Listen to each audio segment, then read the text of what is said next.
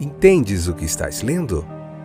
O podcast que te leva através das páginas da Bíblia, livro por livro, capítulo por capítulo. Uma exposição bíblica emocionante. Aperte os cintos e embarque comigo nesta viagem.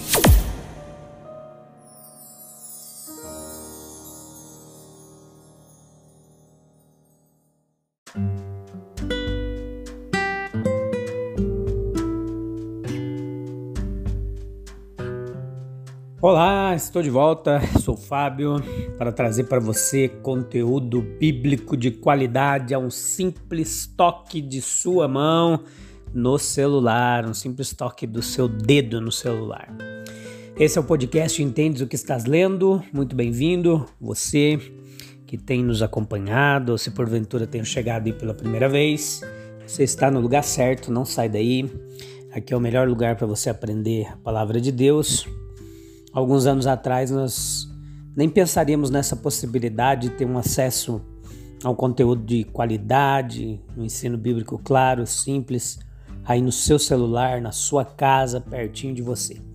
Vamos lá então. Hoje nós vamos continuar João capítulo 8, a parte 2, episódio número 111 da segunda temporada. Vamos lá aprender mais um pouquinho hoje sobre Jesus a luz do mundo que brilha radiantemente. Quando a luz do Senhor Jesus Cristo vem em toda a sua plenitude, a noite passa de nossa vida. Há uma escuridão que não é banida com o raiar do dia, a menos que Jesus a expulse. E se Jesus fica conosco, então há uma luz que não vai desaparecer com o pôr do sol. Mesmo no meio da escuridão em nossa vida, a luz de Cristo continua brilhando. Nele obtemos garantias, confortos e oportunidades que nos tornam vitoriosos mesmo em épocas desfavoráveis. A noite é a hora do perigo. O ladrão vem à noite. A luz do dia dá uma liberdade de ir e vir que se encerra imediatamente com a escuridão da noite. Portanto, aquele que é a verdadeira luz do mundo traz uma segurança que seria impossível de se obter sem ele. Quando Jesus coloca a luz de sua verdade em nossos corações, então nossas noções de perigo se modificam. Assim como o carcereiro de Filipos, Jesus traz clareza para nós. Tendo visto claramente quão terrível e perigoso é estar espiritualmente distante de Deus e quão real é essa salvação espiritual que ele nos oferece. Né? O que pode um homem saber do que acontece ao seu redor estando ele no escuro? Leve-o a algum lugar onde a luz do dia e onde haja uma bela paisagem encantadora e ele não estará em melhor situação. Tudo que é visível é devidamente conhecido até ser vista a luz do dia. A luz que emana de Jesus, quão diferente tudo se torna quando ela aparece. Então, os deveres, as possibilidades e as associações de nossa vida cotidiana, elas se tornam totalmente diferentes. Muitos cometeram grandes erros na vida e tiveram que passar por lutas e provações que bem poderiam ter sido evitadas se fossem cristãos que andam verdadeiramente na luz de Cristo, completamente à disposição do Senhor Jesus. Aquele que afirma nos governar nunca nos deixará em dúvida sobre o que realmente devemos fazer a continuação de nossas atitudes confusas, escolhas erradas, não vem da falta de luz, mas da falta de nossa disposição em fazer uso desta luz que temos disponível. Então, aquele a noite vem quando ninguém pode trabalhar. Hoje tá meio difícil aqui conciliar os pensamentos, hein? Mas vamos lá, a gente vai conseguir. A noite vem quando ninguém pode trabalhar. Jesus dá a luz pela qual podemos ser úteis até o fim de nossa vida presente. Jesus mostra a melhor forma de empregar nosso tempo, a melhor forma de servir ao mundo, com os nossos dons e talentos. Nunca o verdadeiro cristão olhou para trás e viu uma vida desperdiçada. Não. Em João 8,25, nós vemos a pergunta: Quem és tu? Uma linguagem surpreendente e autoritária com que o Senhor Jesus, em conversa e discussão com os judeus hostis de Jerusalém, ele falou tanto de si mesmo quanto deles. E ele desencadeou de forma natural essa indagação contundente, porém pertinente. A pergunta sobre quem é ele pode ser motivada por perplexidade e dúvida.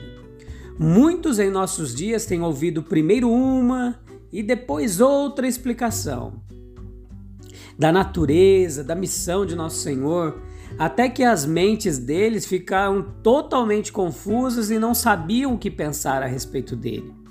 É bom que tais almas perturbadas se dirijam ao próprio Senhor e, negligenciando tudo o que os homens dizem a respeito dele, devam séria e sinceramente perguntar a ele: quem és tu? Alguns fazem essa pergunta para a satisfação de suas necessidades espirituais, vivificados da morte espiritual e vivos para a sua própria incapacidade de salvar a si mesmos. Tais inquiridores fervorosos dirigem-se a Cristo na esperança de encontrar nele um divino Salvador e amigo. De seu coração oprimido e ansioso vem a súplica por uma revelação graciosa. Não tanto para resolver uma dúvida especulativa, mas para satisfazer uma necessidade prática e um anseio interior. Eles vêm a Jesus com um grito suplicante: Quem és tu? A desatenção, o preconceito ou a malícia podem, de várias maneiras, responder à pergunta proposta, mas nenhuma dessas respostas pode ser considerada digna de nossa consideração. Mas o estudante sincero do caráter e da vida de Cristo, ele chega a conclusões que, embora em si mesmas incompletas e insuficientes, são até onde sabemos razoáveis. Jesus é o homem irrepreensível o mais santo e humilde de quem a história humana testemunhou. Somente Jesus é o modelo perfeito de benevolência e devoção ao bem-estar dos outros. Ele andou fazendo bem e seu ministério não foi apenas uma repreensão ao egoísmo humano, foi uma inspiração para a beneficência abnegada. A resposta do discípulo cristão é, como uma pessoa que pega as respostas que Jesus deu, deu no curso de seu ministério, conforme foram registradas pelos evangelistas, e considera a resposta, o testemunho de nosso Senhor de si mesmo, digno de toda aceitação. Portanto, a sua resposta é a do próprio Cristo. Segundo este princípio, o cristão acredita que Jesus é o Filho de Deus que, de acordo com suas próprias declarações, mantinha uma relação com o Pai que era totalmente única. O Salvador e amigo do homem que deu sua vida em resgate por muitos, morrendo para que os homens vivessem em Deus para sempre. O Senhor e juiz do universo, com poder e comissionado para reinar até que todos os inimigos estejam sob seus pés. Em 8:31 ele fala sobre os meus discípulos, né? E ensinar e aprender são as condições da vida intelectual e moral da humanidade. Todos os homens que vivem fazem as duas coisas. E os homens bons fazem as duas coisas muito bem. Cristo foi reconhecido como mestre, um rabino hebreu, até mesmo um profeta. Mas os iluminados sabiam que ele era o mestre da humanidade é um, testemunho do seu ministério, nos seus sermões, nas suas parábolas, nas suas conversas, nos seus discursos. Como mestre, ele era sábio, vencedor, paciente. A sua vocação de ensino ele continua a cumprir ao longo da história da humanidade. Ele ainda está sempre ensinando homens que estão preparados para aprender com ele. E aqueles que conhecem primeiro, o conhecem primeiro como mestre, passam a conhecê-lo depois nos outros grandes ofícios mediadores que ele sustenta para o homem. Como os fariseus tinham seus discípulos também, como João tinha os seus discípulos, o profeta de Nazaré reuniu ao seu redor, ao seu redor aqueles que eram dóceis e simpáticos, comunicou-lhe sua verdade e concedeu-lhe seu espírito. E assim, é, os doze ou setenta aprenderam sobre ele. Onde quer que fosse, Jesus fazia discípulos. Mulheres como a mulher de Samaria e Maria de Betânia, estudiosos como Nicodemos, pessoas consideradas socialmente inferiores como Zaqueu. E após a ascensão de nosso Senhor, discípulos se tornaram uma designação comum do povo cristão, tanto quanto santos ou irmãos, e com justiça permanente, assim por toda essa dispensação espiritual. O próprio Cristo sempre foi sua lição principal, muito maior do que qualquer palavra pode incorporar e transmitir. Isso aparece em sua própria linguagem. Aprendam de mim. E no apelo apostólico, vocês não aprenderam de Cristo. Seu caráter e sua palavra são verdade. Em Cristo, seus discípulos aprendem a acreditar corretamente em relação a Deus, ao homem, à eternidade, para adquirir as lições práticas de justiça, fortaleza e paciência. Nossos passos no discipulado precisam ser humildes no que diz respeito a nós, os alunos, reverente em relação a ele, o mestre, diligente e persistente nas lições que temos a adquirir e aprender. Em nossa postura, devemos ser interessados e agradecidos, simpáticos e receptivos. Aprender é um meio para um fim. Para que fim o discípulo cristão, o discipulado cristão é o meio? A, que a disciplina de bênção os alunos de Cristo atinge. A cultura do conhecimento, um conhecimento divino e precioso, a cultura do caráter, semelhança com Cristo, cultura qualificada para utilidade.